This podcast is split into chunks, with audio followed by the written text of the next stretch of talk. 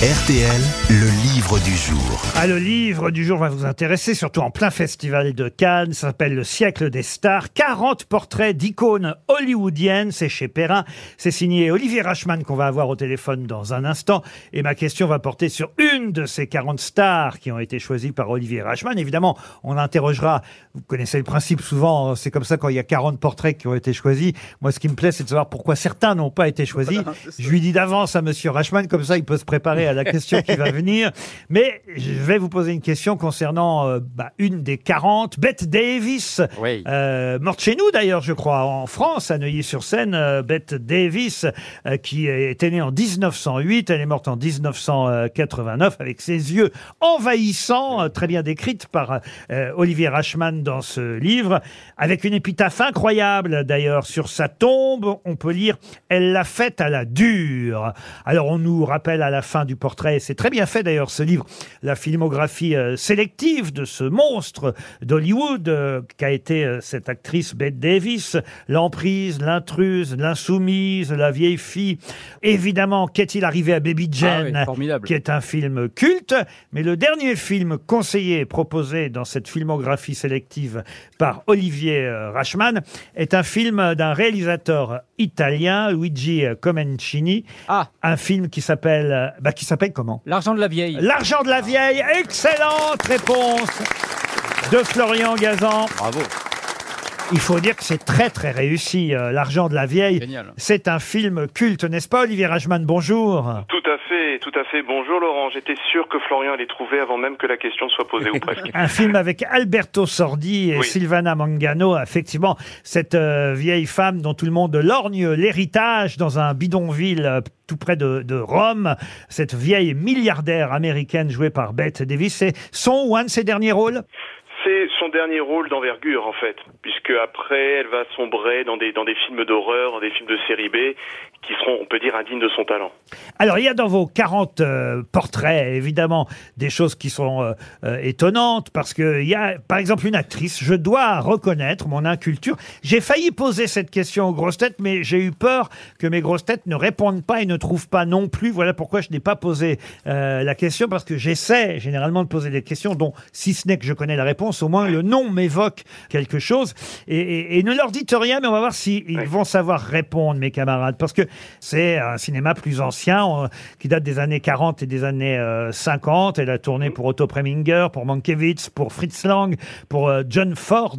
Est-ce que vous avez idée de quelle actrice il peut s'agir? Je peux même vous donner quelques films. Tempête à Washington d'Otto Preminger, Les Forbans de la nuit de Jules Dassin, L'aventure de Madame Muir de Mankiewicz, euh, Laura, Péché mortel, Le ciel peut attendre de Lubitsch.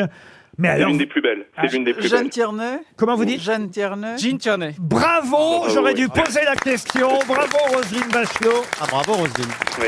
Bravo, hein Alors là, tout le monde ne connaît pas Jean Tierney. Non, non, j'a- j'avoue que là c'est un choix personnel, un petit peu. C'est un, c'est un fantasme de cinéphile, Jean Tierney. C'est l'une des plus belles actrices et c'est le, le diamant du film noir. Je crois que c'est Jean-François Josselin qui l'appelait ainsi. Et c'est vrai que c'est la moins connue, aujourd'hui en tout cas, des 40 que vous avez choisies. Mais c'est dommage. oui, oui, mais vous avez raison.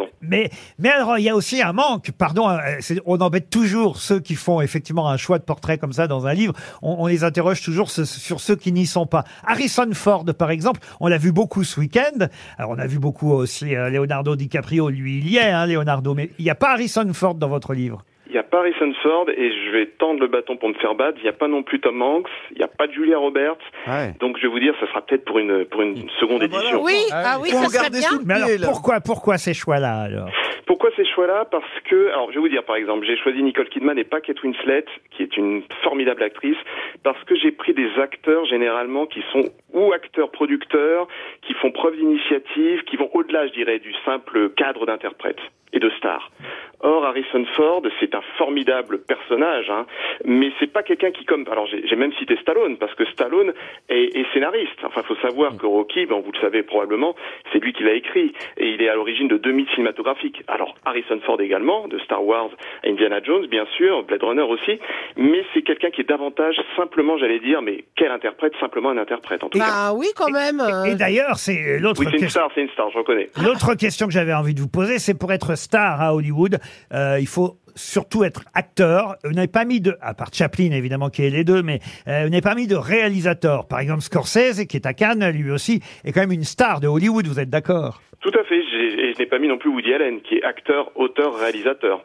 Euh, donc, euh, je dirais que oui, star, c'est un, c'est un boulot, à temps- c'est un job à temps complet, d'une certaine Mais façon. oui, c'est épuisant d'être Il star. y a évidemment Dustin sais, Hoffman, je souffre, et, moi. et en voyant et en lisant le portrait de Dustin Hoffman, je me suis dit, mais tiens, mais qu'est-ce qu'il devient, euh, Dustin Hoffman? Contrairement à, contrairement à Robert De Niro, euh, voire Al Pacino, il a levé le pied depuis quelques années. Il a eu un cancer il y a une petite dizaine d'années. Il s'est mis à la mise en scène, il s'est essayé à la mise en scène, euh, mais c'est vrai qu'il il se fait beaucoup plus rare. Mais j'ai mis Hoffman parce qu'il est révolutionnaire en fait dans le, dans, Ah ben dans- non, il a non, révolutionné le statut de star.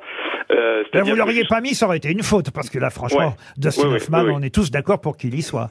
Tout à fait, et c'est vrai qu'il a redéfini avec le lauréat l'image qu'on se fait de la star, euh, c'est-à-dire que d'un coup les gens ont pu s'identifier à une star. C'était quelqu'un de petit, pas hyper séduisant a priori, mais quel talent. Enfin, je veux dire, c'est, il a, il a remplacé le personnage par la composition de Hoffman. Et alors, vous mêlez évidemment de la vie et de la carrière euh, de ces stars que vous nous décrivez en, en formidables portraits, un livre très réussi hein, que je conseille quand on aime euh, le cinéma et Hollywood. Le siècle des stars, c'est chez Perrin, c'est 40 portraits.